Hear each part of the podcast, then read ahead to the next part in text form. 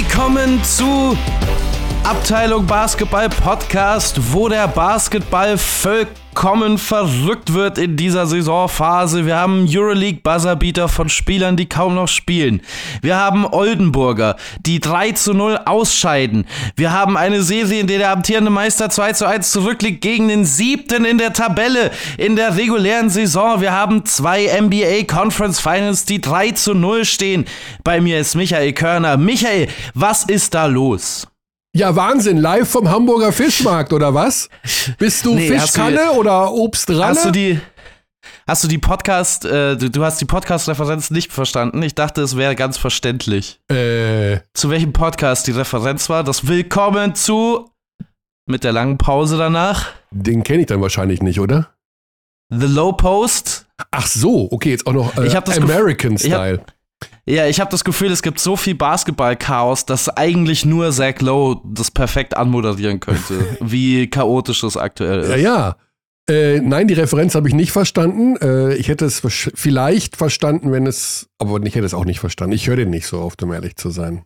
Ich kann das Das nicht ist der alles. beste Bas ja, ich weiß. einer der Top 2 Basketball-Podcasts auf der Welt, ja, ich, aus meiner Sicht. Du hast recht, der ist sehr gut, aber mein Gehirn explodiert irgendwann, wenn ich mir auch noch alles im Bereich NBA da reinschaufel, äh, wobei ich die Playoffs natürlich verfolge, also äh, Denver und also generell jetzt äh, seit Beginn der Playoffs bin ich da doch recht regelmäßig am Start. Nicht live, aber morgens früh halt. Ah. Ja, äh, das heißt, es gibt viele verrückte Sachen zu besprechen, das ist wohl wahr.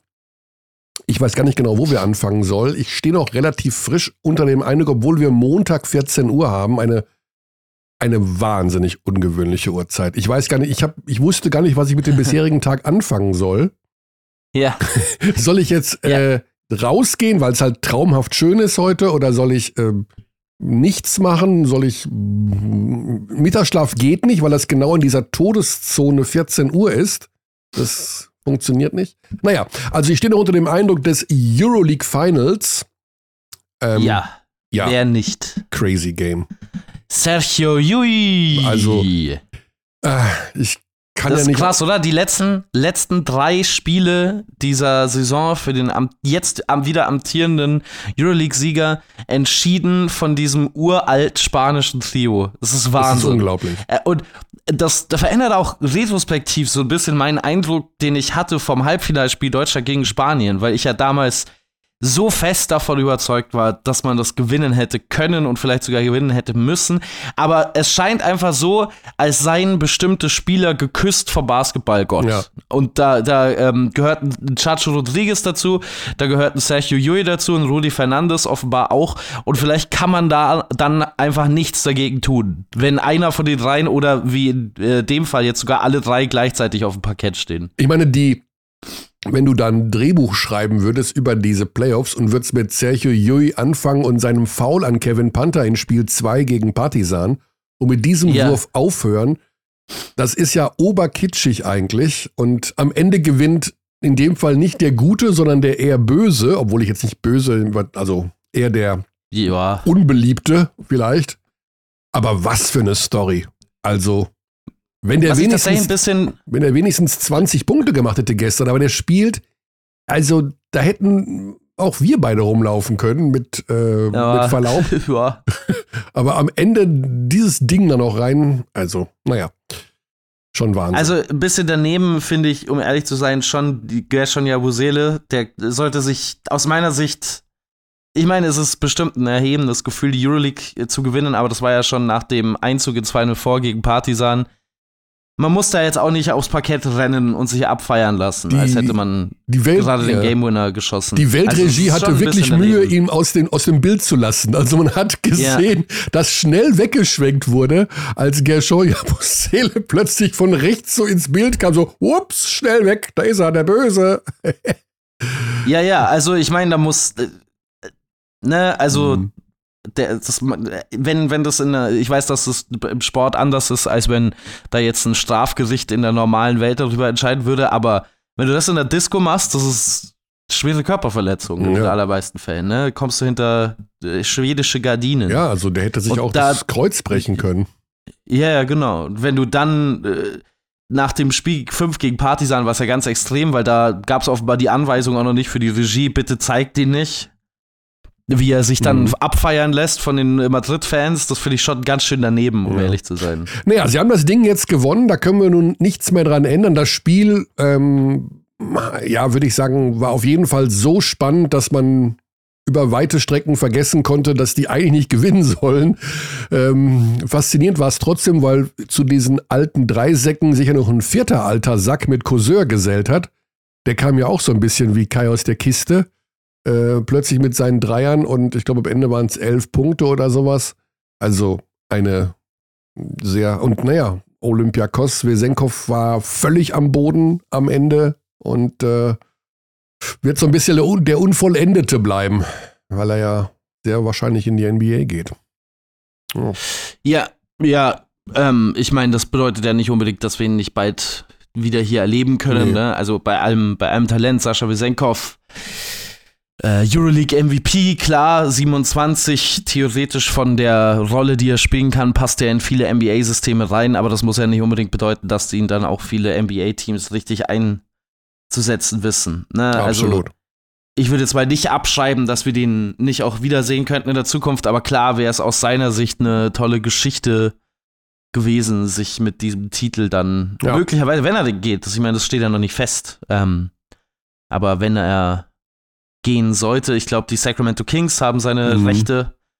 Ähm, Kings könnten so einen Spieler schon durchaus gebrauchen, finde ich, von der Bank irgendwie. Aber es gibt so viele Talente, die jetzt auch gerade durch diesen Draft wieder reingespült werden. Das soll ja der talentierteste Draft seit äh, immer sein, so ungefähr. Oh. Also nicht nur auf der 1, äh, sondern bis runter auf die 20. Position oder so. Da muss man erstmal schauen, wie diese ganzen älteren Spieler, die jetzt in der Euroleague sind, das geht ja mit Vasilij Micic zum Beispiel auch so, wie beliebt die dann sein werden, versus, dass man sagt, ja, wir nehmen jetzt lieber einen 19-Jährigen, den wir ausbilden ja. wollen. Ja, wir werden es sehen. Also in jedem Fall war es ein schönes Final Four. Also das war, ich mag das ja auch, wenn da einfach so ein paar Basketballgrößen rumsitzen. Ja, dann sieht man plötzlich einen äh, Sabonis oder Porzingis. Nächstes Jahr ist es in Berlin. Und äh, mhm. da würde ich schon auch noch. mal noch, ja, wenn die eine Halle haben, oder? ja, und wenn die Euroleague nicht wieder entscheidet, mitten in der Saison, dass es doch woanders hingeht. Ja, das war weiß. jetzt auch, hatten wir auch schon. Ja. Ja, in jedem Fall ähm, wäre da mein Rat an die Euroleague, auch genau diesen ähm, Ansatz noch weiterzufahren. Also vielleicht noch zwei, drei andere Prominente mal dazu holen, nicht nur aus dem Basketball, sondern ein bisschen.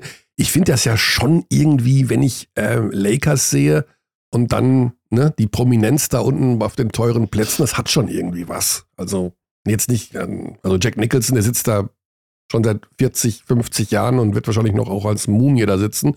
Aber einfach so ein bisschen Glamour, das schon, hat schon was.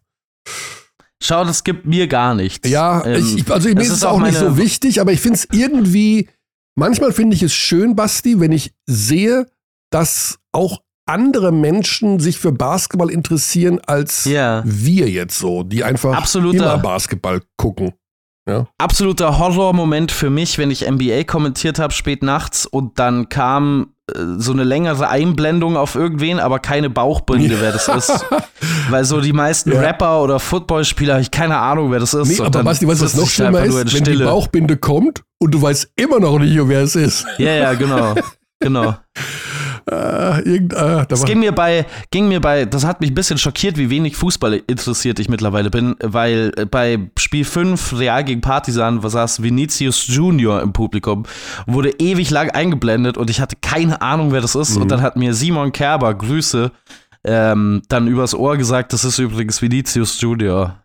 Ja, aber ich, äh, ich, ich kenne die nicht mehr. und man rechnet krass. auch nicht unbedingt damit. Also du musst das dann ja auch super schnell zuordnen. Und äh, ja, also manchmal ist es auch nicht so einfach so aus dem Nichts, wenn es sich um irgendeinen Sportler handeln kann. Das kann ja auch irgendwie dann der Diskus-Weltmeister sein oder sowas, keine Ahnung. Äh, und du musst dir hundertprozentig sicher sein, bevor du dann. Also ich habe auch manchmal Probleme bei den Super-Promis, ob das nun jetzt Rihanna ist oder Beyoncé, also 100.000 Dollar würde ich auch nicht im ersten Moment draufsetzen. Da muss ich schon, das ist irgendwie, sehen die sich auch ein bisschen ähnlich, beziehungsweise sind so die gleichen Typen. Mhm. Naja, äh, das war die Euroleague. Das Thema ist durch. Wir ähm, haben einen Champion mit Real Madrid und wir haben viele traurige Gesichter in Piräus. Das Ganze geht dann in der kommenden Saison weiter wieder mit äh, vollem Programm bei Magenta Sport. Wir haben das ja schon gehört im Rahmen der Übertragung. Es wird eine regelmäßige Konferenz geben. Es wird Per Günther als festen Experten geben. Ähm, es wird wieder die deutschen Spiele logischerweise geben. Und ja, also noch ein bisschen mehr als in diesem Jahr. Sowieso jedes Spiel live und noch die Konferenz on top. Also ähm, wer sich noch nicht freut, sollte sich freuen. Und wer dann da mitspielt, ist auch noch nicht so ganz klar. Ich habe so irgendwie, hatten wir gestern noch mal in der Runde besprochen, Gran Canaria weiß noch gar nicht, ob sie spielen wollen als mhm. Eurocup-Sieger. Ähm, dann geht es darum, wer von den nicht A-Lizenzierten dann überhaupt spielen darf. Was ist auch mit ZSK Moskau? Das ist ja einfach nur verschoben, das Problem. Die sind ja eigentlich A-Lizenzler. Hm. Naja. Wir reden über die BBL. Und wir fangen mit Alba Berlin an, weil zum einen, Basti, habe ich dich gehört bei Alba Berlin gegen Ratio Farm Ulm. Mhm. Und zum anderen ist unser Gesprächsgast gleich ein, äh, wenn man so will, kleiner, ja, ein großer Kenner der Berliner Basketballszene. Und es ist so ein bisschen die Top-Story der deutschen Playoffs bisher. Dieses, ja, es ist ja noch nicht scheitern, weil sie können ja die Serie noch gewinnen, aber dieses Auftreten von Alba Berlin in mindestens zwei dieser drei Spiele gegen Ratio Farm Ulm, ist es mehr ja, ein Problem von Alba Berlin oder ist Ulm momentan, das wird so ein bisschen, glaube ich, unter den Scheffel gekehrt, gestellt, äh, sind die wirklich auch so gut geworden jetzt in dieser Phase? Ich glaube, beides stimmt, was immer die langweilige Antwort ist. Ich glaube aber, dass man Alba Berlin sogar den Vorwurf machen muss, dass in allen drei Spielen das weit weg war von dem Berliner Spiel, das wir kennen. Das war in Ulm eine Halbzeit so. Erste Halbzeit in Ulm war ähnliches Bild wie die restliche Serie bisher. Mhm. Also mit dominanten Ulmern, die es sehr gut schaffen, ihre Pace ins Spiel reinzubringen. Berliner Transition Defense, die oft fatal schlecht aussieht. Ähm, Berliner Bigs, die sich oft nicht einig sind, habe ich das Gefühl, in der Art und Weise, wie man bei Pick and Rolls genau verteidigt. Also eine Zeit lang hatte man das Gefühl, in der ersten Hälfte jetzt in Spiel 3 mit Jago hat man das sehr, sehr gut in Kontrolle oder unter Kontrolle bekommen. Und dann kam Juan Nunez, 18 Jahre jung, das darf man nicht vergessen, der dieses sehr aggressive Hedgen wahnsinnig ausgespielt hat. Also Layup after Layup after Layup mhm. für Ratio Farm Ulm. Und das liegt schon auch daran, dass die Rotationen nicht mehr so scharf sind wie in den vergangenen Jahren. Es liegt daran, dass diese Beine müde sind. Ich finde, man sieht das so man deutlich schon krass, bei. Ne? Ja. Also ein Luke Sigma ist tot. Nicht in, nicht in Form. Ja. Also das ist einfach, äh, der, das ist körperlich kann man ihm ansehen, dass der durch ist, dass der eine Pause braucht, finde ich.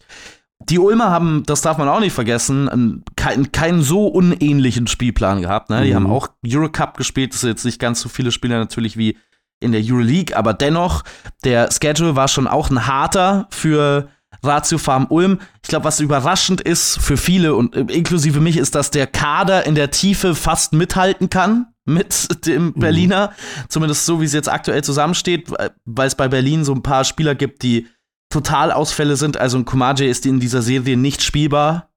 Den, der kann nicht auf dem Parkett bleiben, weil er defensiv viel zu anfällig ist gegen dieses Pick and Roll. Äh, Gerade wenn Bruno Caboclo von außen trifft, ähm, hast du keine Chance mit Kumaje auf dem Parkett. Dementsprechend spielt er jetzt in Spiel 4 auch nur, äh, in Spiel 3 auch nur vier Minuten. Und die Ulmer währenddessen bekommen auch von den hinteren Positionen, wenn man sie denn so nennen möchte, einfach gute Beiträge. Ne? Also der Einzige, der jetzt der Rotation war in Spiel 3, davor nicht in der Rotation, Fedor Jugic, der defensiv schon ganz schön abfällt. Es ist echt krass, dass der so weit hinten nach hinten gerückt ist. Aber ansonsten fast egal, wer da von der Bank kommt. Also Juan Nunez drückt dem Spiel komplett seinen Stempel auf, dominiert über drei Viertel diese Partie von der Point Guard Position aus. Und Philipp Herkenhoff, da sieht die Statline jetzt nicht beeindruckend aus, aber ich fand, dass der defensiv sehr, sehr solide war und offensiv dir einfach so viel Platz gibt, weil er diese Bedrohung ist als, als Shooter. Brandon Paul, der war in Spiel 2 wahnsinnig stark, der musste, musste jetzt gar nicht so viel scoren in Spiel 3. Diese Tiefe und Variabilität in der Rotation bei Ulm, das haben wir auch schon vor der Serie ein bisschen gesagt, ist mehr, als man vielleicht beim ersten Blick schätzen würde.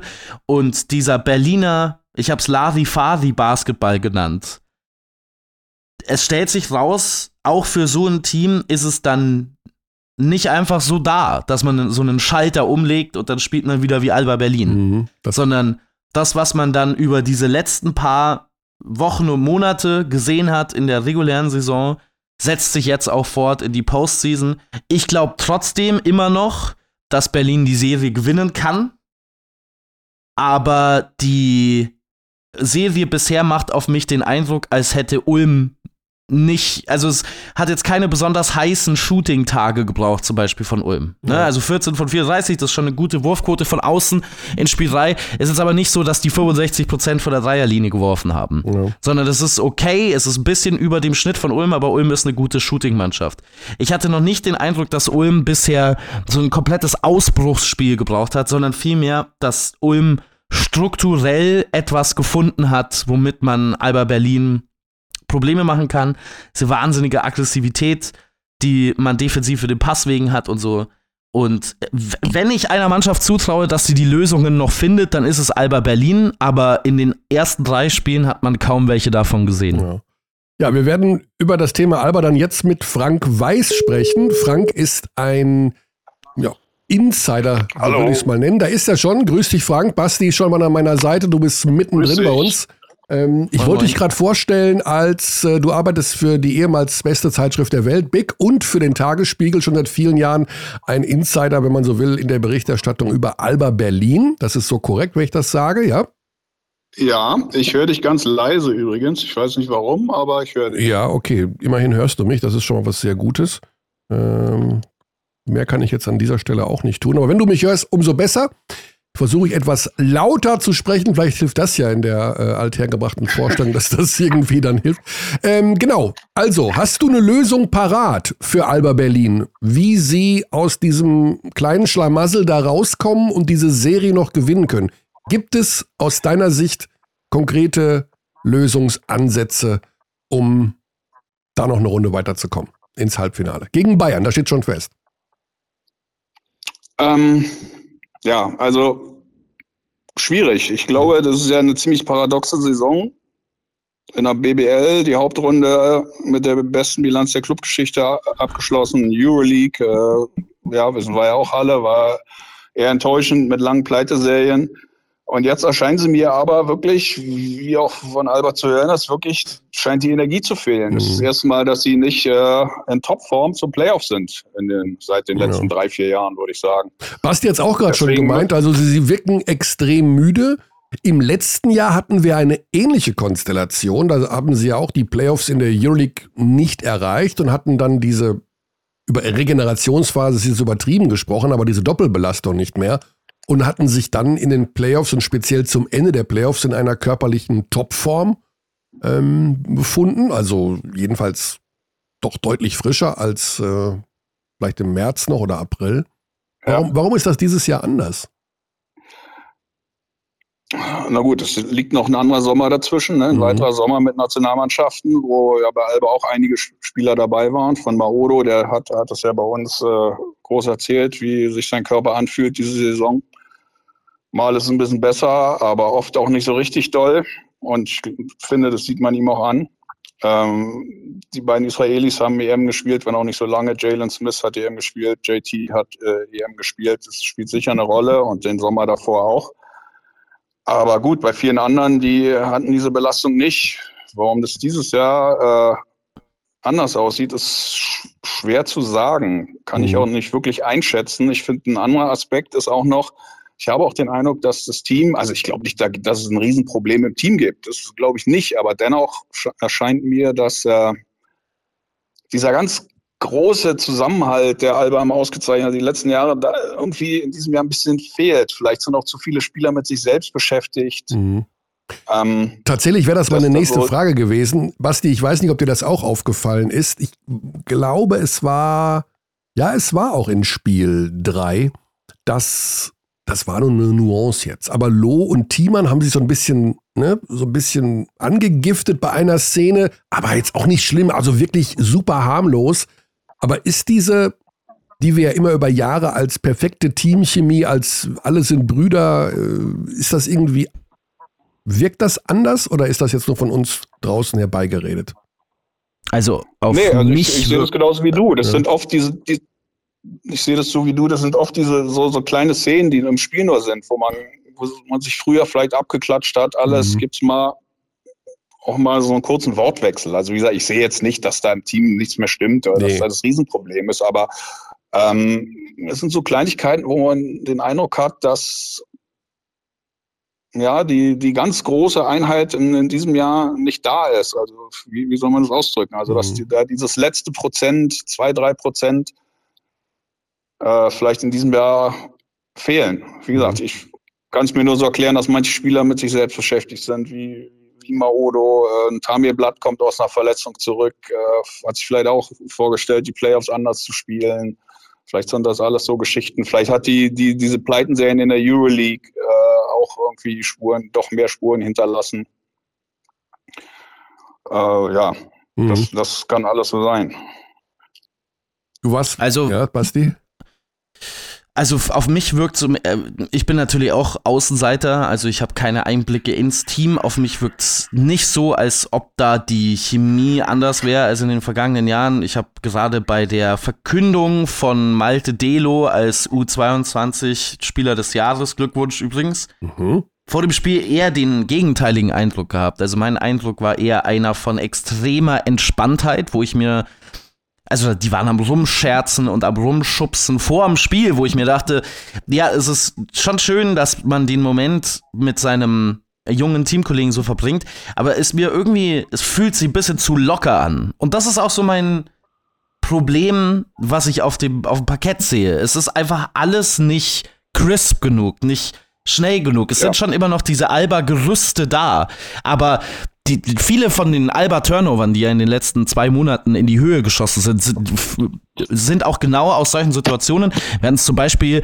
ich erinnere mich an eine Situation, das war, glaube ich, eine 3 gegen 1 Transition-Situation für Alba Berlin jetzt in dem Spiel gegen Ulm. Und dann wird der erste Pass gut gespielt. Ich glaube, es war Olindi für Sigma. Und Sigma fängt und braucht einfach eine halbe Sekunde länger, als er letzte Saison oder vor zwei Saisons gebraucht hätte. Und in der Zeit ist die Ulmer Defense da und der Pass, den er dann irgendwie ablegt, ist beim Gegner. Mhm. Und die, äh, es ja. fehlen überall diese, diese kleinen Dinge, denn der Stil von Alba Berlin ist ja extrem auf dieses Marginale ausgelegt. Ne? Also ein Backdoor-Cut ja. ist ja nur offen für eine Zehntelsekunde, wenn überhaupt. Und wenn diese Zehntelsekunde nicht passt, dann sieht diese Offense auf einmal nicht mehr bezaubert und spektakulär aus, sondern wahnsinnig schwach. Und das spricht auch dafür, dass Alba Berlin komplett vom eigenen Stil weggeht. Also es war ja immer die große Alba-Stärke, dieses Assist-to-Turnover-Ratio, ne, dass es ganz, ganz viele Würfe und Körbe mit Vorlagen gab. Gibt kaum noch Assists. Die Offense sieht oft jetzt so aus wie eine Trinkieri-Offensive. Also Pick and Roll oder sehr viel ISO, eins gegen eins. Ja, das ist ja, ja, überhaupt nicht die DNA von Alba. Und da spricht ja. schon dafür, dass diese Mannschaft aktuell die fundamentalen Dinge, die sie normalerweise ausmachen, nicht aufs Parkett bekommen. Ja. Okay, dann müssen wir, da bleibt uns, glaube ich, gar nichts anderes übrig, einmal das Trainerfass aufmachen. Ja, also, wir haben Israel Gonzalez, Aito 2.0. Sei mir keiner böse, aber das ist die Fortsetzung des Aito-Basketballs. Was völlig in Ordnung ist, weil über den haben wir über Jahre hier geschwärmt und haben so viel Lametta dran gehängt, dass der Baum kaum noch zu sehen war. Also, Wahnsinn toll und ah, unter Israel hat auch vieles sehr, sehr gut funktioniert wir kriegen ja vom Training nichts mit. Ich bin da nie. Ich kenne das Training nicht. Ich weiß nicht, wie er im Training arbeitet. Ich weiß nicht, wie er in Einzelgesprächen arbeitet. Das Einzige, was ich sehe, ist das Spiel und das, was er im Spiel macht. Und das finde ich dann doch manchmal bei allem Respekt und auch vor, also ich mag ja eher ruhigere und introvertiertere Typen, aber ich weiß manchmal nicht, ob man nicht ein bisschen mehr mit Fofoda agieren muss vom Ingame-Coaching her. Also ähm, geht es ja nicht darum, individuell jemanden zusammenzuscheißen und zu sagen, jetzt beweg dich mal, du faules Stück, sondern einen anderen Ansatz mal zu finden, als nur da so ein System aufzumalen und das Ganze auf 23 Dezibel Lautstärke von A bis Z da durchzusingen. zu singen. Muss, äh, ich weiß nicht, Frank, kriegst du was mit? Wird da irgendwie drüber diskutiert im Umfeld von Alba, bei den Fans? Äh, wie, wie ist die Personalie González da momentan aufgestellt? Ähm, ja, bei den Fans wird schon diskutiert. Also, also man sieht es ja auch im bekannten Forum, wo wir sicher alle mal reingucken. Da wurde schon, glaube ich, nach äh, Niederlage in Spiel 1 ein Thread aufgemacht. Israel González, Fluch oder Segen. Mhm. Äh, was ich, glaube ich, auch schon wieder ein bisschen too much finde, also zu viel. Ähm, ja, klar kann man es hinterfragen, aber andererseits ist das ja ein Rezept gewesen mit dem Aito. Gut, der hat eine ganz andere Aura, schon klar als Israel, die hat er natürlich noch nicht, äh, auch Erfolg gehabt hat. Mhm. Wahrscheinlich ist es denn da schwer. Ja, ja, klar. Äh, Aito hat auch während des Spiels, genau. Aito hat auch während des Spiels so agiert, also eher ruhiger. Da haben wir mal kritisiert, dass er zu lange wartet mit Auszeiten nehmen, aber das macht ja Israel schon anders. Das macht Israel anders. Ja, das stimmt. Ja. Aber äh, im Grunde waren wir da auch ja eher, uh, großer Ito, hm, da kann man, ne, sollte man nicht kritisieren. Und auch das, wie gesagt, viele positive Sachen, das, die Entwicklung junger Spieler äh, und, und so weiter. Aber trotzdem, Basti, spinne ich jetzt oder ist da doch eine gewisse Stagnation drin? Unabhängig jetzt vom Thema Energie. Ja, also ich glaube, man muss jetzt nicht den großen Abgesang starten auf Alba mhm. Berlin. Die Serie ist ja auch noch nicht vorbei und wie gesagt, ich sehe ja auch eine sehr, also ich finde es jetzt nicht so unwahrscheinlich, dass Alba die Serie noch gewinnt. Ähm, die Frage wird dann eben, kann diese Mannschaft in der Form, wenn das dann noch funktionieren sollte, dieses Jahr mithalten mit Bayern und Bonn? Das sehe ich aktuell gar nicht. Äh, jetzt mal ja. abgesehen äh, von der Stärke. Also Ulm ist eine wahnsinnig gute Mannschaft. Das muss man immer wieder betonen. Ulm ist für mich die viertbeste Mannschaft in der Liga. Und zwar mit relativ deutlichem Abstand auf Platz 5. Also das ist für mich eher eine Halbfinalserie, als dass es eine Viertelfinalserie ist. Aber na natürlich ist Alba Berlin dennoch der Favorit. Israel Gonzalez und diese Auszeiten, diese ruhigen, auf Taktik angelegten Auszeiten finde ich völlig fein. Ich brauche keinen Coach, der rumbrüllt. Ich brauche keinen Coach, der ähm, an der Seitenlinie steht und seine Spieler schubst oder äh, andere Dinge macht mit den Refs, um irgendwie Energie reinzubringen. All das finde ich unnötig. Ich finde allerdings, dass es schon spieltaktisch eine gewisse Schwäche bei Israel Gonzalez gibt, Anpassungen während des Spiels zu finden. Mhm. Das ist jetzt nicht erst seit mhm. dieser Playoff-Serie so, sondern das haben wir in der Euroleague auch schon häufiger gesehen. Man hatte ganz häufig in dieser Saison gerade die Situation, zumindest zu, ähm, nach diesem wahnsinnig starken Beginn in diesem, dann in dieser Niederlagenserie, hatte man oft die Situation, dass man gut angefangen hat und dann hat der Gegner ähm, ein anderes Line-up gefunden, eine andere Art und Weise zu attackieren und dann gab es keine Antwort mehr. Obwohl ja in diesem Alba-Kader Versatilität drinsteckt. Man kann ja viele verschiedene Lineups spielen. Ich habe ja. nur immer das Gefühl, dass man bei Israel Gonzalez immer wieder beim gleichen rauskommt. Zum Beispiel, dass jetzt ein Luke, ich weiß, die Kritik geht jetzt viel auf Luke Sigma, das ist gar nicht so persönlich gemeint, ich meine da schon das ganze Team damit, aber ein Luke Sigma hatte es einfach nicht in diesem Spiel 3. Er hatte es nicht, man konnte nee, ihm körperlich nee. ansehen, dass er erschöpft ist und er steht dann aber trotzdem wieder in der Crunch-Time im Lineup, obwohl mhm. andere Lineups besser funktioniert haben. Und das ist schon ein bisschen typisch, finde ich, für Israel Gonzalez, dass es einen bestimmten Matchplan gibt und wenn der nicht funktioniert, gibt es nicht viel dahinter. Ja. Ja, in Spiel 3 habe ich mich auch gefragt, warum am Ende nicht Thiemann und Wetzel auf den großen Positionen drauf standen. Aber das war wohl, da hat er wohl doch was an, denn angepasst. Ne? Da wollte er Switching-Defense spielen mit Lemmers, der dafür besser geeignet ist. Aber das kam vielleicht auch zu spät. Ja, also ja, um genau. Himmels Willen, ich bin weit davon entfernt, einen Abgesang zu machen, aber ähm, das ist natürlich schon eine leicht kritische Phase, weil wir haben ja schon vor den Playoffs darüber nachgedacht, wie kann das Alba Berlin der Zukunft aussehen. Also gerade in der nächsten Saison. Ja, also sie spielen Euroleague, äh, sie haben das Final Four. Äh, in der eigenen Hütte. Äh, Baldi hat so ein bisschen mal im Interview bei uns gesagt, ach, wäre schon schön, wenn man da mal so ein bisschen dran schnuppern könnte. Jetzt nicht Final Four hier als Zielsetzung, aber so auf jeden Fall eine bessere Platzierung, vielleicht als dieses Jahr mit ein bisschen mehr Dynamik. Wichtige Spieler stehen vor Vertragsgesprächen, vor Veränderungen. Glaub, was glaubst du, Frank? Wie weit, hm, wie, wie heftig könnte dieser Umbruch im Sommer bei Alba sein? Also ich glaube, der wird größer als äh, die letzten zwei Jahre. Wie du schon sagst, ich glaube, sieben Verträge laufen aus. Mhm. Los, Sigma. Ich hatte es mir mal nochmal aufgeschrieben. Olindi, Blatt Lemmers, Kumaji, Matisek. Ja. Eriksson gibt es ja auch noch. Den gibt es auch noch. Und den gibt es ja auch noch, ja. Vielleicht, ja, also hätte bei, der mal neuen, vielleicht hätte der mal einen neuen Spark geben können, wenn der zurück, der stand ja mal kurz ja. davor, aber naja. Ähm, deswegen, und bei Jalen Smith äh, weiß man auch nicht, ob der, der hat zwar noch ein Jahr Vertrag, aber wie das bei Ojeda so ist, werden alle Verträge, die so langfristig sind, da gibt es immer Ausstiegsklauseln. Mhm. Dann bleibt natürlich immer ein bisschen Geld bei Alba hängen. Ähm, deswegen glaube ich schon, dass es da äh, Veränderungen gibt. Mhm. Also schon alleine aus dieser Situation. Ich glaube, das ist auch auf einigen Positionen mal äh, vielleicht auch notwendig, ein bisschen was Neues reinzubringen. Ja. Dieses Jahr, es gab mit Protschida, der kann, der kann es noch nicht leisten. Wetzel hat irgendwie, ersten Spiele sahen vielversprechend aus, dann hat man doch gesehen, dass er Zeit braucht. Jetzt ist es ja okay, aber es kam von außen kein äh, neuer Spark oder neu, mhm. richtig neues Element ins Spiel rein in dieser Saison. Mhm. Ja, also spannende Zeiten, ich, muss man ganz ehrlich sagen. Ich finde übrigens, ja. also ich find, finde, man darf aber auch nicht vergessen, also ich habe es vorhin schon mal kurz, man darf nicht vergessen, wie stark Ulm ist. Also ja. Ja, ich habe ja. das immer das Gefühl, man, man sieht da so ein bisschen die Gefahr, das, was in der NBA jetzt auch sichtbar ist, wo dann nur die Frage gestellt wird, was ist mit Boston und den Lakers los und man vergisst, da stehen wahnsinnig starke Teams auf der anderen Seite. Ulm ist eine Mannschaft, die so viele Waffen hat. Ähm, also Tommy Kleppeis, der dann in Spiel 2 irgendwie 0 von 5 vor der Dreierlinie ist und dann in ja, Spiel 3 ja. einfach unbothered, 5 von 8 von außen wieder. Ähm, so viele Spieler, die die Lücken anderer Spieler stopfen können. Ne? Also, wenn man jetzt vor dem Spiel gesagt hätte, Jago dos Santos äh, geht da irgendwie mit 3 von 12 vom Parkett, dann hätte man aus Alba-Sicht auch schon gesagt, ja, das muss ja dann schon ein großer Erfolg sein. Aber es kommt dann so viel Produktion von anderen Positionen.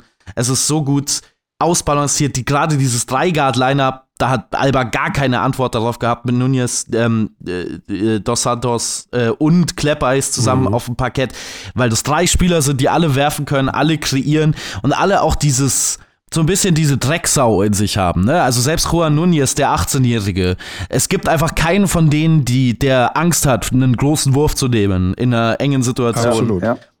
Also ich bin und auch ein totaler Ulm-Fan. Ich finde die Mannschaft super. Ja. Ich habe das irgendwann mal auch im Februar, März noch vor dem, ja, das war noch vor dem Eurocup-Spiel, vor dem Playoff-Spiel bei Thorsten Leibenhardt noch im Gespräch mal gesagt. Ich sage, Thorsten, du, ihr habt eine super Mannschaft. Also das ist echt eine, und auch zum Angucken. Also das ist einfach auch eine richtig gute Show mit, mit Jago, mit Caboclo. Natürlich, dann hast du Kleppeis, Brandon Paul von draußen, den Zugeht, der an guten Tagen äh, gute 1 gegen 1 Aktionen äh, abliefert. Äh, ein, also mega Kader. Ich finde den echt klasse. Also ich glaube, zu, ich glaube, dass sie die Alba-Serie gewinnen. Und ich glaube, dass sie in Spiel 4, übrigens am Mittwochabend, ähm, wird das erst stattfinden, äh, ja. in Ulm, dass sie das gewinnen werden. Und äh, dann wäre ich sehr, sehr gespannt auf eine Halbfinalserie Bayern München gegen, gegen Ratio Farm Ulm. Also da wäre ich sehr, sehr gespannt. Die würde ich sogar mit Verlaub, nichts gegen den Klassiker Bayern gegen Berlin, aber ich würde tatsächlich lieber Bayern gegen Ulm sehen in dieser Saison. Wenn ich mir so mal beide, was anderes meinst du? Ja, mal was anderes und auch mal so ein bisschen ähm, eine neue Challenge und ein bisschen frischer Wind, so ein bisschen alte Zöpfe abschneiden, wenn ich noch mal eine nächste Floskel verwenden darf. Also hätte ich irgendwie ein bisschen mehr Bock drauf noch. Ähm, klar, Bayern gegen Berlin spricht für sich selbst und ist immer super. Also immer, den hat immer den Britzel. Aber ich habe so viel ähm, Respekt und ich mag Ulm so sehr, so gerne schauen, dass ich ihnen das gönnen würde. Auch allein schon war das süß mit Gavel und, und McCoy nach dem Spiel. Ja. Oh ja. ja, wie einst Gianmarco Posecco ja. bei der Eurobasket. Ja. ja. Das habe ich gar nicht gesehen, ehrlich Ja, Gavel ja. ist doch rausgeflogen nach zwei Ts schon nach genau, sechs ja. Minuten und dann hat er. Und lungerte immer noch lange im Tunneleingang. War im Tunnel da im Katakomben und dann nach dem Spiel äh, McCoy geht raus und Gavel, der ja normalerweise vor der Kamera bei uns äh, sehr, sehr immer zurückhaltend ist und äh, alles immer relativiert und bloß kein Enthusiasmus und bloß keine übersprühende Freude aufkommen lassen, der ist ihm in die Arme gesprungen. Und das war so nett anzuschauen. Ah, herrlich. Das sind diese ja. Emotionen, finde ich super. Ulm ist ein wirklich starkes Team ja. und Alba muss jetzt mal sehen, dass er vielleicht einfach mal schaffen, das Pick and Roll ein bisschen besser zu verteidigen. Das wäre schon mal was. Ja. Da und die Ulmer müssen, lange kein müssen die Nerven behalten, weil natürlich so eine Mannschaft, das ist jetzt mit ihr größtes Spiel. Äh, sie haben ja auch so ein bisschen, muss man ehrlich sagen, äh, das Viertelfinale im Eurocup weggeworfen im Schlussviertel äh, gegen Ankara. Das hätten sie eigentlich auch gewinnen müssen und dann war plötzlich, buff, vielleicht doch die Angst des Torwarts vor dem Elfmeter, keine Ahnung. Hm, man weiß es nicht so genau. Ja. Alles klar, Frank, ja. ich danke dir für deine Einblicke. Äh, verfolge das Geschehen weiter und äh, falls sich was tut, was exklusiv in die Welt geblasen werden muss, gibt es nicht nur der Big, gibt es auch uns. Alles klar. wir machen, Super, wir machen einen euch. Sonderpodcast. Alles klar. Wunderbar. Danke. Grüße. Bis dann. Danke dir. Ciao. ciao, ciao. Ciao. Ja, das war Frank Weiß, Redakteur Big, Redakteur Tagesspiegel. Und ja, wird alles nicht so einfach für Alba. Machst du das Spiel am. Äh, nee, du bist ja gar nicht in. Äh, doch, bist du in Ulm? Nee, Quatsch, Karl macht das. Karl macht Karl macht das. Ich ja. würde Spiel 5 machen am Freitag. Ah. Nicely nice auch. Spiel 5. Hm. Wenn es denn dazu kommen sollte. Ja, okay. Ja, so für Mittwoch das Spiel 4, so ein bisschen mehr Erholungszeit für, für Alba als äh, bei so einem ganz strengen Spielplan. Aber wir werden sehen. Frage ist, ob Jovel Soßmann spielen können wird. Mhm. Das steht, glaube ich, noch nicht fest, aber ist unwahrscheinlich. Okay. Ähm, der schon in seiner Wichtigkeit ein bisschen unterschätzt wurde. Wahrscheinlich auch, da hat Lukas Feldhaus auch nochmal, äh, Grüße gehen raus, darauf hingewiesen, dass ja. der äh, fehlt, tut Alba gerade äh, in der BBL schon wa wahnsinnig weh. Aber klar, dennoch sollte dieser Kader im Normalfall in der Lage sein, Ulm zu schlagen. Und ich kann mir immer noch, also ich, wenn ich jetzt tippen müsste, würde ich immer noch tippen, Alba Berlin schlägt Ulm, um ehrlich ja. zu sein. Ich würde aber jetzt, vielleicht äh, bin ich. Ich würde es anders sehen, aber ähm, ja, dafür war. Na, ich, bin, ich, ich glaub's. Ich, ich kann das so lange nicht glauben, bis ich sehe, dass ja. Alba in der ersten Runde ausscheidet. Ja, das geht mir so ein bisschen wie bei der deutschen Meisterschaft für Borussia Dortmund. Das kann ich auch erst glauben, wenn es wirklich eingetroffen ist, weil das ist eigentlich auch eine wilde ja. Geschichte.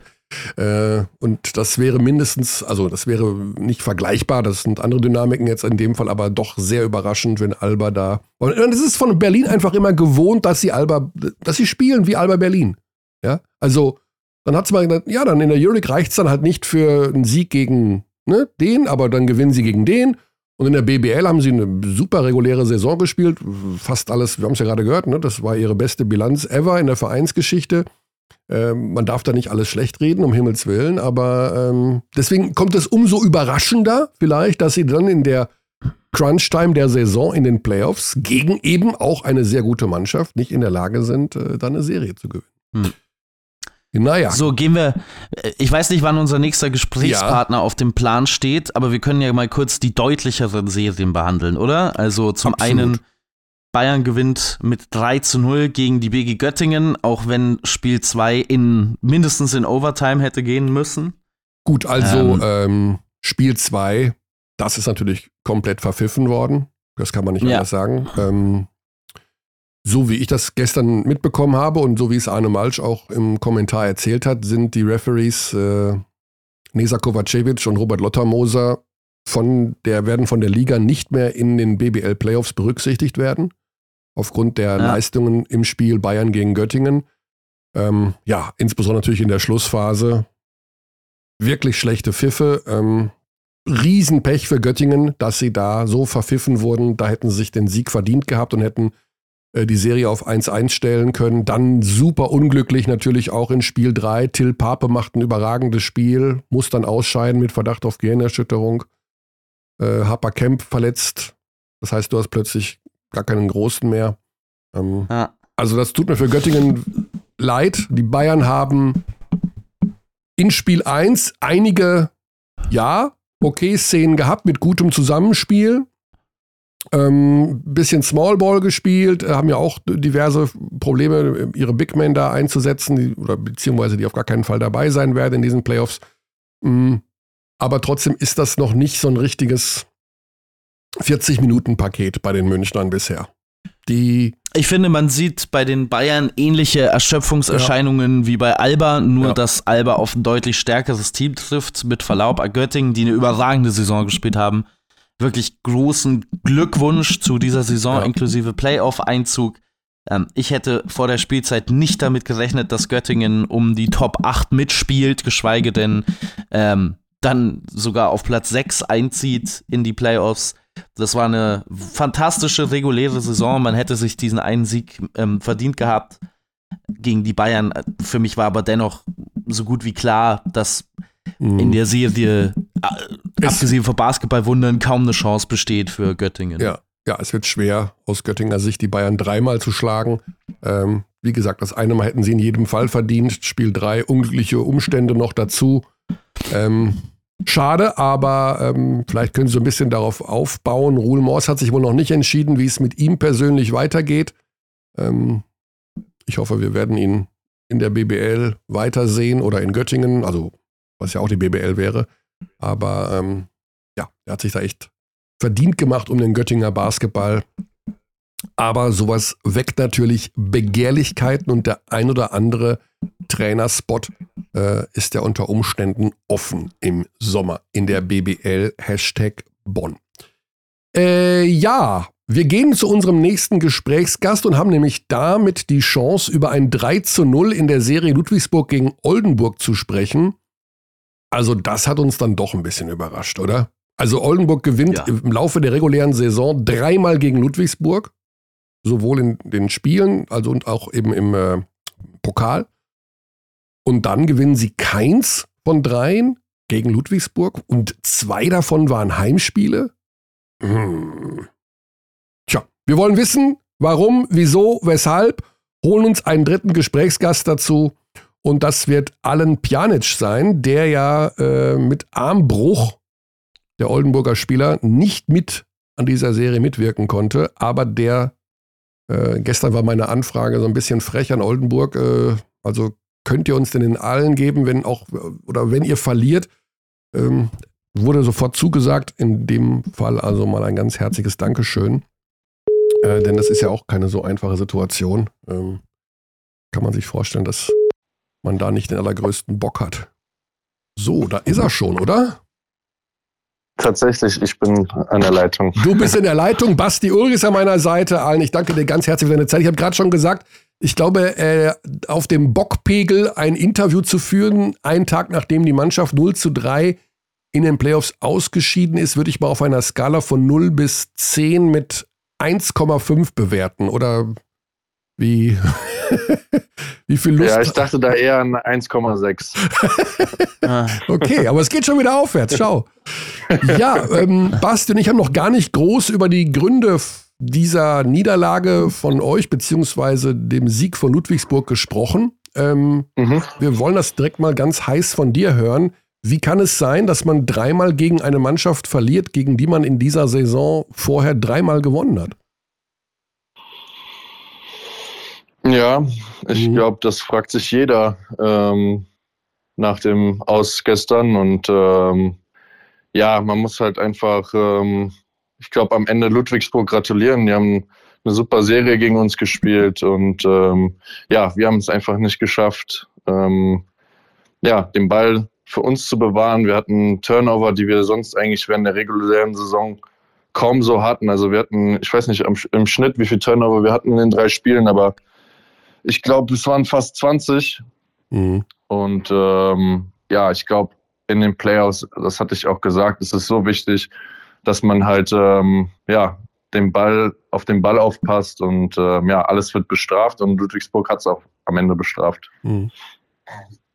Ja. Wart ihr denn von ein bisschen überrascht? Also wenn man gegen seit Jahren heißt es ja, wenn man gegen Ludwigsburg spielt, man muss auf den Ball aufpassen, weil die da so hinterher sind, weil die so viel Druck machen am Ball, bla bla blub. Das weiß ja mittlerweile jeder mhm. Basketball, selbst jeder Fan. Ähm, ist man dann trotzdem unvorbereitet oder überrascht oder über die oder ist es dann doch nochmal eine andere Intensität als in der regulären Saison oder warum haben sich diese Turnover so gehäuft? Ja, ich glaube, sie waren halt deutlich physischer. Ähm, wir haben uns kaum freispielen können, das, was ich halt gesehen habe. Ähm, Im Inbounds hatten wir Probleme, da hatten wir auch einfache Turnover, also wirklich dem, dem Gegenspieler den Ball in die Hand gedrückt teilweise. Ähm, und das darf halt nicht passieren. Ähm, ja, aber ich möchte halt meiner Mannschaft auch nicht jetzt vorwerfen, dass sie das mit Absicht oder wie auch immer mhm. ähm, gemacht haben. Also es ist wirklich, weiß nicht, wie als hätte man die Nerven verloren. So, aber halt nicht irgendwie in einer wichtigen Phase, sondern halt das ganze Spiel. Mhm. Kann man das auch so erklären? Also äh, zumindest bei zwei von den drei Partien hatte man ja das Gefühl, dass ihr schon, ja, ihr habt die Wayne Russell und ja, der gehört zu den drei besten Spielern der Liga, aber dass man dem zu viel zugemutet hat, von wegen dem Ball, also immer zu ihm und der macht dann wirklich die Hälfte aller Abschlüsse, dass es so wenig Plan B gab? Oder hat das was damit zu tun, auch dass eben wie du gerade gesagt hast, so eine, vielleicht so eine Art Verunsicherung bei allen anderen mhm. war, die nicht Russell hießen und die dann gesagt haben, dann, dann gebe ich ihm den Ball und der soll mal machen? Ja, ich glaube, so sah das dann von außen aus. Also mhm. ähm, am Ende war es halt viel Russell, klar, aber er ist halt auch unser stärkster Offensivspieler und ähm, hat nicht umsonst den ähm, Award bekommen von der Liga. Ähm, ja, am Ende vertrauen wir ihm ähm, sowieso unser Spiel an. Ähm, Ob es jetzt, keine Ahnung, schlecht war, ihm das anzuvertrauen, das würde ich jetzt nicht sagen. Es ist halt, ja, am Ende unglücklich alles. Es war halt, ja, so eine Nervosität von, so sah das halt aus von außen, so eine Nervosität von, ja. von den Spielern, wenn sie halt den Ball hatten. Ich fand, wir hätten viel, viel eher den Ball auch abdrücken müssen, ähm, anstatt jetzt hier bis in die letzte Sekunde spielen und dann versuchen zu werfen. Einfach so, ja, mehr mit, mit mehr Selbstbewusstsein. Aber es lag jetzt nicht dass jetzt Russell die Abschlüsse oder mehr Abschlüsse hatte. Ja. Weil in anderen Spielen hat es ja auch gehabt. Ja. Ich habe es gerade nochmal überflogen. Ihr hattet in allen drei Spielen ähm, jeweils mehr als zehn Wurfchancen weniger als Ludwigsburg. Mhm. Und das war ja von beiden Teams eine wahnsinnige Stärke. Also ihr wart ja mit Ludwigsburg eine der Mannschaften, die mit die meisten äh, zusätzlichen Wurfchancen kreiert hat gegenüber dem, ähm, dem Gegner, weil ihr eben so viele Turnover erzwungen habt äh, in der regulären Saison. Ja. Diese, diese Spielstile, wenn man jetzt vor der Serie drauf geguckt hat, sind sicher schon recht ähnlich. Wir haben es ja auch äh, in der regulären Saison und in, im Pokal schon gesehen. Ist das dann in diesem, wenn zwei so ähnliche Stile aufeinandertreffen, eben doch auch so einfach vielleicht oder dann auch so bitter, dass man sagt, wenn jetzt ein Kernspieler fehlt, der für dieses System wirklich unerlässlich ist, wie jetzt du zum Beispiel, dass man dann einfach, weil man mit zwei so ähnlichen Stilen aufeinander trifft, schon einen inhärenten Nachteil hat dadurch? Ähm, pff, nee, ist jetzt kein Nachteil, dass ich jetzt ausgefallen bin. Ähm, klar fehle ich ähm, aber am Ende haben die Jungs auch bewiesen, dass sie ohne mich gewinnen können und das auch gegen Ludwigsburg. Ähm, was war es? Zwei Spiele, drei Spiele vor Saisonende und das auch ziemlich deutlich. Ähm, und aber ähm, Alan, eine Sache ist doch schon ein bisschen auffällig.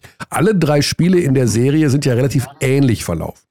Und eine mhm. Serie, eine Serie ist ja dafür da, dass man Veränderungen vornimmt, Anpassungen vornimmt, dass man nach Spiel 1 sagt, ah, okay, also das hm, müssen wir doch was ändern. Nach Spiel 2, oh, ah, äh, wie war das denn nach den jeweiligen Spielen? Wurden wirklich Anpassungen und Veränderungen vorgenommen?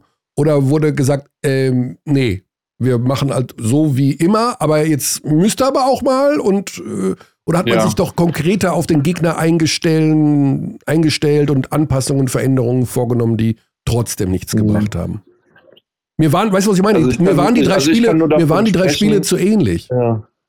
Also ich kann nur davon sprechen, ähm, was ich dann während der Trainingseinheit gesehen habe, weil im Video war ich nie mit dabei, ähm, weil ich da meine Behandlung hatte ähm, für meinen Arm. Mhm. Ähm, aber natürlich wurden taktisch halt ein bisschen was geändert. Ähm, aber am Ende, glaube ich, haben wir in den drei Spielen nie unser, unser Spielstil und unsere Taktik zu 100 Prozent genau ausgespielt, weil man hat gesehen, in Spiel 2 zu Hause ähm, hatten wir halt den Run und ähm, ja, da haben wir halt unseren Spiel, unser Spiel gehabt. Klar hat Ludwigsburg von außen nichts getroffen ähm, in der Phase, aber ähm, ja, es war halt nie so zu 100 Prozent das, was wir machen. Deswegen musste man da jetzt auch nicht großartig ändern. Man musste halt das, was wir machen sollen, halt nochmal konkreter ansprechen. Ja.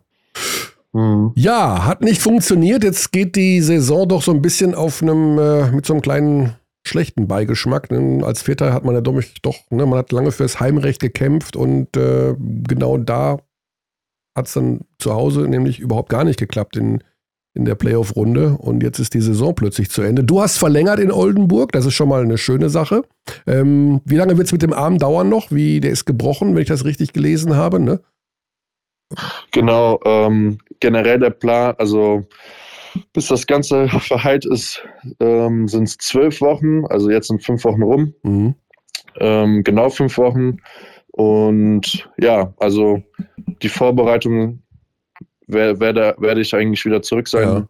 müssen. Ähm, und ja, also ja, so weiter, wie das jetzt weitergeht, ähm, passt das auch. Also wirklich, ich mache hier tagtäglich einen guten Fortschritt mit dem Arm. Es wird täglich besser und ähm, ja, es ist nur eine Frage der Zeit am Ende. Ja. Und die spricht jetzt nicht dagegen. Zeit ist ja jetzt genügend da. Ähm, mhm. und, äh, kannst dir die anderen Playoff-Spiele in Ruhe anschauen. Mhm. Abschließender Tipp von dir, wenn du das bisher alles so verfolgt hast, wer, wer gewinnt die Serie Alba gegen Ulm? War sehr schwer. Also ich bin ähm, eigentlich für, für Ulm, ähm, weil die haben sich das jetzt verdient nach den äh, zwei Spielen in Berlin. Ähm, aber ähm, so wie ich das mitbekommen habe, ähm, muss Berlin gewinnen, dass ähm, wir dann auf Platz 5 rutschen für die Champions League Qualifikation. Ah, ja. Okay. Ähm, das heißt, wenn Ulm gewinnen sollte, ja, ist dann Berlin auf 5, wir auf 6 und dann müssten wir, glaube ich, eine Quali spielen für mm. die hm. Champions League. Okay. Also bin ich für Ulm. ähm, ganz natürlich den, äh, nee, für, für ja, Berlin. Für Berlin. Also für, für, für Berlin. Für Oldenburg wäre es besser, ja. wenn Berlin gewinnt, weil ihr dann unter genau. Umständen die Champions League Quali umgehen könnt. Mhm. Mhm.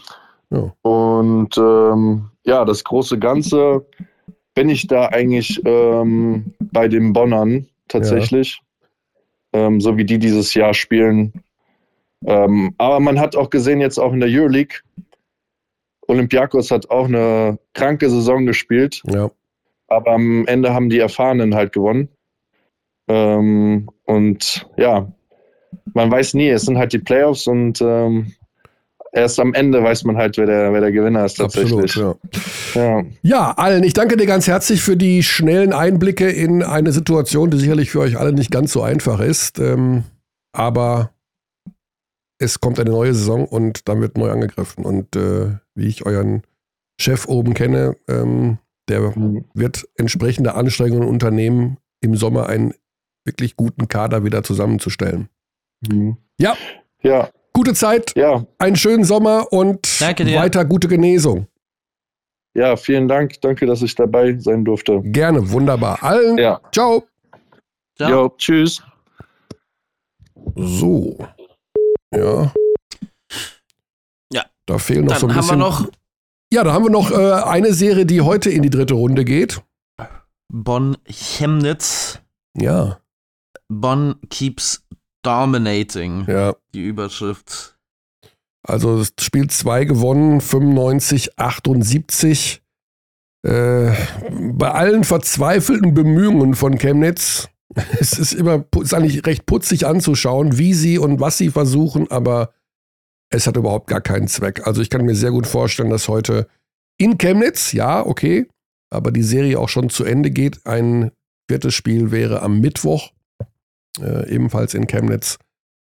Aber es ist so, wir müssen uns daran gewöhnen, Basti. Bonn sind die Favoriten auf den deutschen Meister dieses Jahr. Punkt aus. Oh, ich bin da schon lang dran gewöhnt. Ja, ja, ja. ja das Ich hab's, glaube ich, im Wind, ich hab's, glaube ich, im Dezember schon gesagt. ja, ich glaube sogar schon im September. Na, so frühlich. ganz so frühlich. Ja, aber äh, wenn man das, die es eine Niederlage, also ich, man, man hat ja die Runde, äh, die, die, die Playoff-Serie gewonnen gegen Straßburg und da hat man das Spiel 1 verloren. Ja. Wenn man jetzt das, dieses Spiel 1 mal rausnimmt, dann hätte Bonn aktuell 31 Pflichtspiele in Folge gewonnen. Unfassbar. Ja. Also, das ist wirklich ein absurder Lauf und auch nicht frei von Verletzungsgeschichten, von Nee, gar nicht, ne? gar Also, nicht. Ja. äh, Schwerwiegende Verletzungen. schwerwiegende Verletzungen von wichtigen Jeremy Spielern. Morgan war der ja. beste Scorer in der Hinrunde. Ja. Der war einfach weg. Ja. Also, und es geht, man ist noch besser geworden in der Zeit. ja, es ist schon verrückt. Also dann auch wirklich äh, ein gutes Händchen gehabt bei den, bei den Nachverpflichtungen und ähm, die dann perfekt reingepasst haben. Aber klar, es ist natürlich jetzt so, ähm, das ist ein kleines Träumchen, was sie da gerade sich zusammenspielen. Begehrlichkeiten werden geweckt. Ähm, die Tatsache, dass Isalo nach Paris geht, soll sich angeblich hinter den Kulissen doch recht stark verfestigt haben. Ähm, kann man ihm jetzt nicht übel nehmen. Das ist eine Mannschaft, die über kurz oder lang in der Euroleague spielen wird.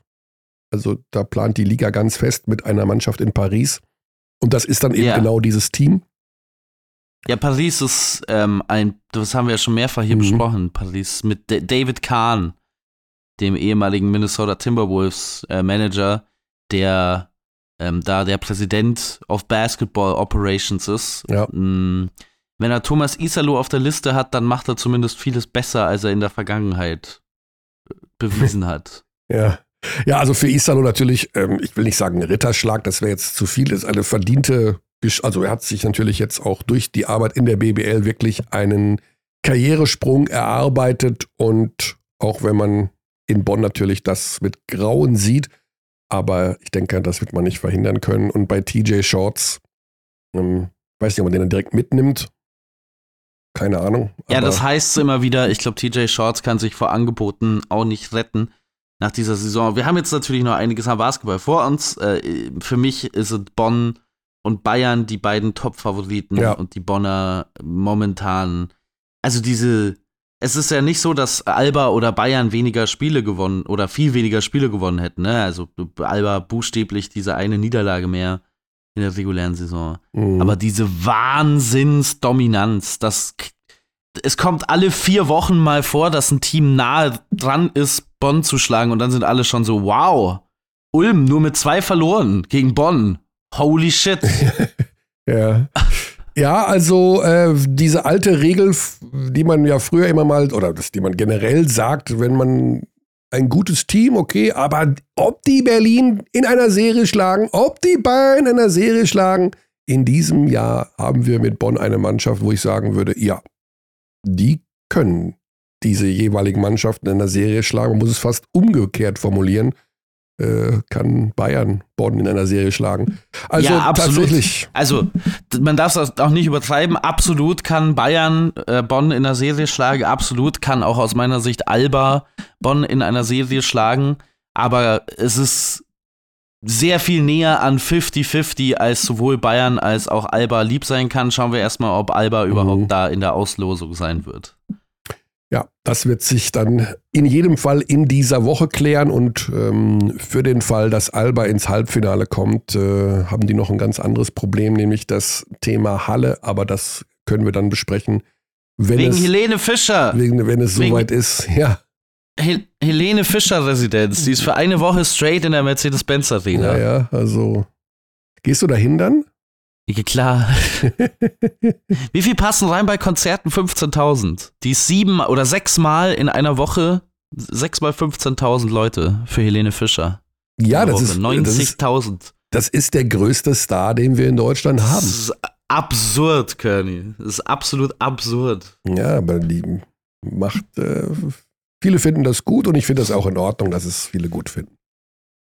Also, Ja, das finde ich auch in Ordnung. Ich Ja. sag nur, sechsmal hintereinander die Ja. Mercedes-Benz voll machen, ist absurd. Das ist wirklich absurd. Ja, also sehr, sehr interessante Woche wird das noch werden mit Basketball heute Abend schon. Ich, das muss ich mir erstmal, das muss ich mir dreimal anschreiben, ähm, obwohl ich heute Abend gar nicht kann, fällt mir gerade ein. Nicht, dass ich es auch noch vergesse. So viel los, dass man fast die wichtigen Basketballtermine ähm, alle durcheinander wirft.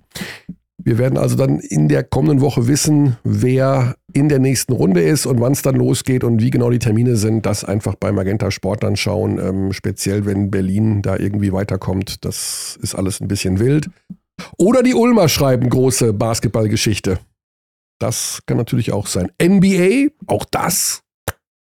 Ja, ganz heiße Geschichte. Denver 3-0 Miami 3-0 gegen Boston. Also wer das gewettet hat, der ist jetzt sehr reich. Ja, wer Miami also, in, in den Finals hatte, ja. Ja. Also. Krass. What? Miami? Aber gut. Ja. Ich hab's da auch kann nicht. mal sehen, also, was, äh, ja, was so ein bisschen, da, da ist, glaube ich, ne, irgendwas ins Rollen gekommen, was man nicht mehr aufhalten kann.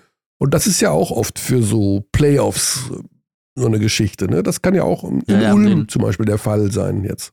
Den besten Coach der Playoffs, vielleicht den aktuell besten Coach der Welt, auch wenn der so ein Noch nie Trainer des Jahres war. Ja, ja, Spo, das ist krass. Äh, ja. Wobei die Coach der ist da seit wie lange schon in Miami? Wobei Coach of the Year so selten an wirklich guten Coach geht, ne? Also die aller, in den allermeisten Fällen ist es ja äh, hey, unser Star, den wir vor drei Jahren gedraftet haben, ist jetzt zum ersten Mal auf körperlichem Level, wo er ein Star sein kann und wir gewinnen zehn Spiele mehr. Äh, herzlichen Glückwunsch, hier ist dein Coach of the Year mhm. Award. Also, die meisten Coaches, die Coach of the Year gewinnen, sind dann ein Jahr später weg gefühlt. Ähm, das ist, ja, ja, das ist schon. Und Eric Spoelstra ist jetzt äh, schon ewig bei dieser Franchise als Head Coach. Ähm, den wollte man rausschmeißen in der ersten Saison.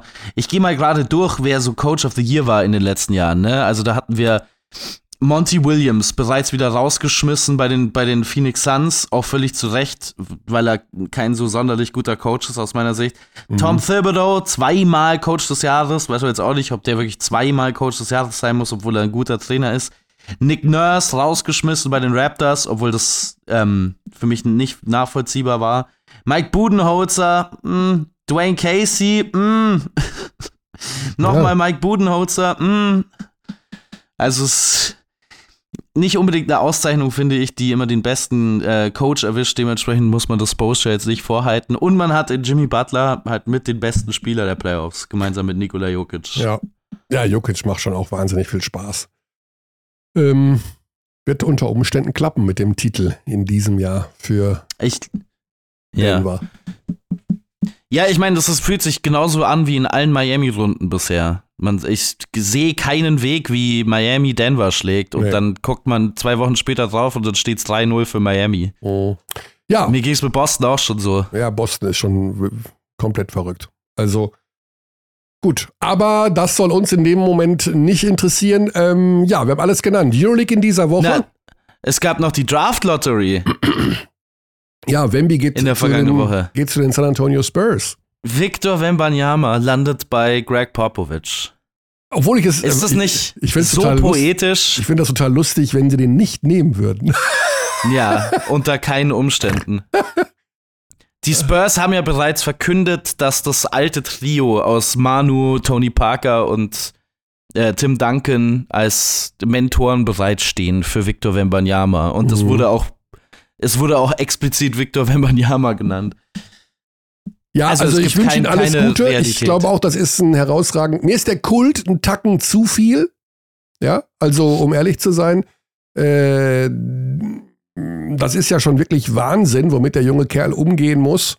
Und ja. äh, ich habe schon mal gesagt, ich bin relativ skeptisch. Ähm, also er möge für immer frei von Krankheiten und Verletzungen sein. Äh, bitte, bitte, lieber Gott, sorg dafür. Aber diese Spieler mit der Größe haben keine gute Historie bezüglich yeah. langer Karrieren, verletzungsfreier Karrieren. Äh, die sind dann doch eine Spur anfälliger. Ähm, wie gesagt. Gleichzeitig ist natürlich der Gesundheitssektor in der NBA besser als je zuvor. Ja. Ja. Also ich sehe da jetzt nicht so eine große Gefahr, um ehrlich zu sein, solange mhm. er nicht bei den New Orleans Pelicans landet und das ist er ja Gott sei Dank nicht, weil da ist jeder immer verletzt. Ja. Aber äh, ich sehe das jetzt nicht als so große Gefahr. Ich finde es schon interessant, wie sehr die Aufmerksamkeit gegenüber europäischem Basketball geschiftet ist. Weil das Victor Wembanyama ein Freak-Talent ist, äh, ein außergewöhnliches Talent. Also wie groß ist er denn jetzt genau in, in Zentimetern, Metern? 7 foot 5, also warte, lass mich kurz nachrechnen. Weil ich habe also ich hab, ich hab so viel 20. 220. 220 oder 221. Also ja. ist Tavares größer. Ich glaube, der ist ziemlich gleich groß. Mhm. Ich habe nur gesehen, äh, Wemby neben Gobert und da sieht Gobert einen halben Kopf. Ja, und Gobert ist 2,15 oder so. Gobert ist sehr, sehr, sehr groß. Ja, ja.